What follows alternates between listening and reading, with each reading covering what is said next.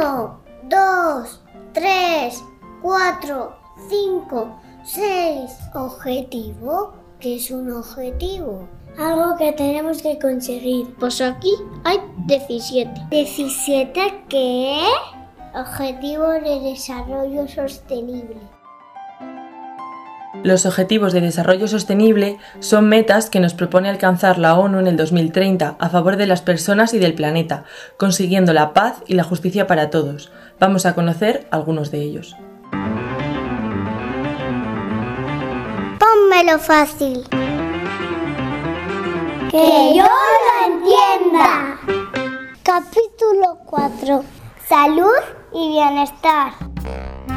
Para entender de qué trata el número 3 de los Objetivos de Desarrollo Sostenible, hemos hablado con Javier Cortegoso Lobato, coordinador de América Latina y Caribe de la Red Jesuita de Migrantes, y con los alumnos de segundo de Educación Infantil del Colegio Marista Champañat de Salamanca.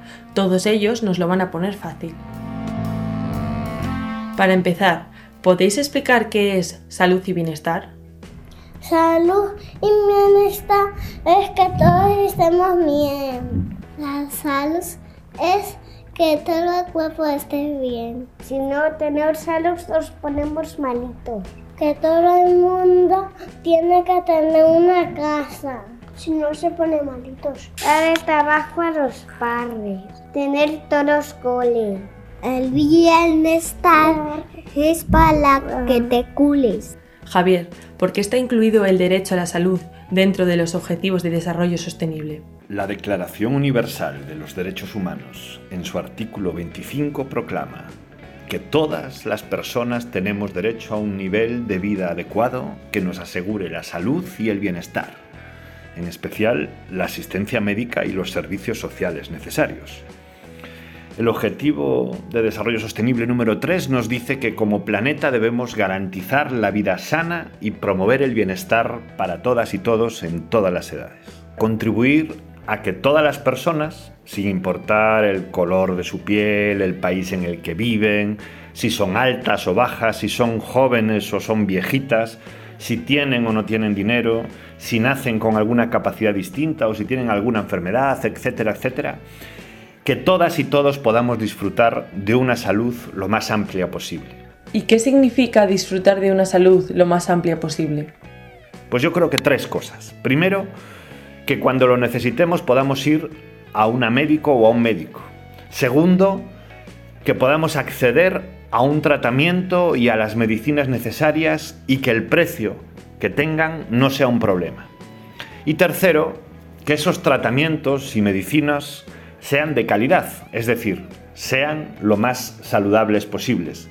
Y esto significa que curen la enfermedad, claro, obvio, pero además que permitan vivir la vida con el menor dolor posible. ¿Qué necesitamos cuando nos ponemos enfermos? Necesitamos medicinas. Necesitamos médicos. Los médicos y las enfermeras. También necesitamos hospitales. Y a papá y a mamá para que nos cuiden. Jarabes. Las medicinas. Las vacunas. Vacunas para matar a los bichos. En España se supone que todo el mundo tiene acceso a la sanidad gratuita. ¿Puedes describir cómo es el acceso a la sanidad en otras partes del mundo? Lo que llamamos ejercer el derecho a la salud es algo muy muy complicado. Para que os hagáis una idea, al menos la mitad de la población mundial, es decir, más de 3.500 millones de personas, es decir, muchísima, muchísima, muchísima, muchísima gente, no tiene acceso, ya no para acceder a la salud cuando tiene una enfermedad muy complicada, sino cuando tiene una gripe o una diarrea que le hace ir al baño de manera muy seguida. Más de 100 millones de personas lo perdieron todo para, porque han tenido que pagar el ejercicio de su derecho a salud, es decir, el poder ir con un doctor o con una doctora y pagar sus medicinas. Se volvieron pobres extremos, es decir, lo han perdido absolutamente todo. Y muchos más millones de personas, hasta 800 millones, si bien no cayeron en la pobreza, han perdido al menos la décima parte de las cosas que tienen para poder pagar la salud. Imaginad en vuestra clase cuántos sois. Pensemos que 20 personas, 20 alumnos y alumnas. ¿Cómo sentiríais si la profe o el profe solo cuidasen de la mitad cuando se ponen enfermos? 10 de vosotras os curáis y otros 10 no pueden hacerlo. O imaginad que según la calle o el barrio donde viváis, a unos os diese medicina para curaros y a otros no. Esto le pasa, por ejemplo, a muchas personas migrantes en muchos países, incluso en países como España donde hay un sistema de salud público de mucha calidad. O imaginad que por ser niña el hospital te cerrase las puertas. ¿Sabéis si todo el mundo puede ir a los hospitales y puede comprar medicinas cuando están enfermos? No todo el mundo tiene hospitales. Que no tienen dinero. No tienen comida. No tienen médico. Y si no tienen médico y están muy, muy, muy malitos y no tienen nada para, para curarse en casa, se mueren. Si no tienen cosas para curarse en casa ni médico, se van al cielo y se mueren. La mercantilización de la salud pone en riesgo el derecho a la salud universal.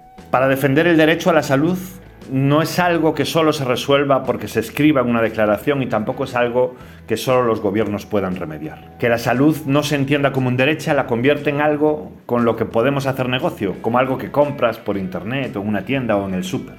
Y esto supone tres cosas. Solo puede comprar quien tiene dinero, incluso si tienes dinero puede que no encuentres lo que quieres en el mercado, o que en el mercado solo vendan lo que está de moda, las cosas que le gustan a la mayoría.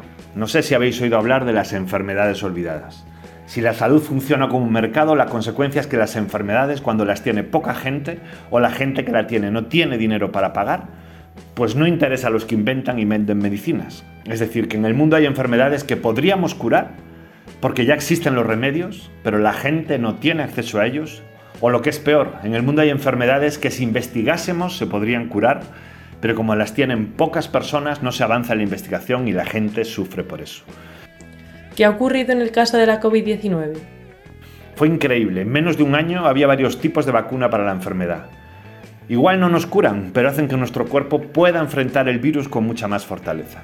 En casi todos los países de África, en muchos en América, y también en Asia, la vacuna apenas ha llegado al 20% o a la mitad de la población en el mejor de los casos. ¿Y por qué? Porque no entendemos la salud como un derecho, sino como un bien de mercado. ¿Qué consejos nos dais para no ponernos enfermos? Para no ponerse malito no hay que comer muchas chuches. Si alguien está bien, entonces tiene que andar para que se ponga más bien. No, si es frío, salir con chaqueta. Hay que hacer caso a tus padres, lo que te dicen. No pasar si pasan coches. Todos tienen que comer. Y todos tienen que beber agua. Hay que comer fruta, fruta sana, guisantes, brócolis y también verduras. Para terminar, ¿qué relación tiene este derecho con otros derechos fundamentales? Igual que la educación, el derecho a la salud tiene algo muy importante y que lo diferencia de otros derechos. Es algo que llamamos derecho habilitante, es decir, el derecho a la salud lo necesitamos para poder ejercer otros derechos. Si estamos enfermos, si estamos malos, no podemos jugar, ni leer, ni correr, ni reír, ni soñar, ni trabajar. Por eso tenemos que cuidar el derecho a la salud, porque es un derecho que nos permite ser felices, ser plenos, divertirnos, aprender. Necesitamos entre todos cuidar la salud del derecho a la salud. Lo que tenemos que hacer es ayudar a la gente.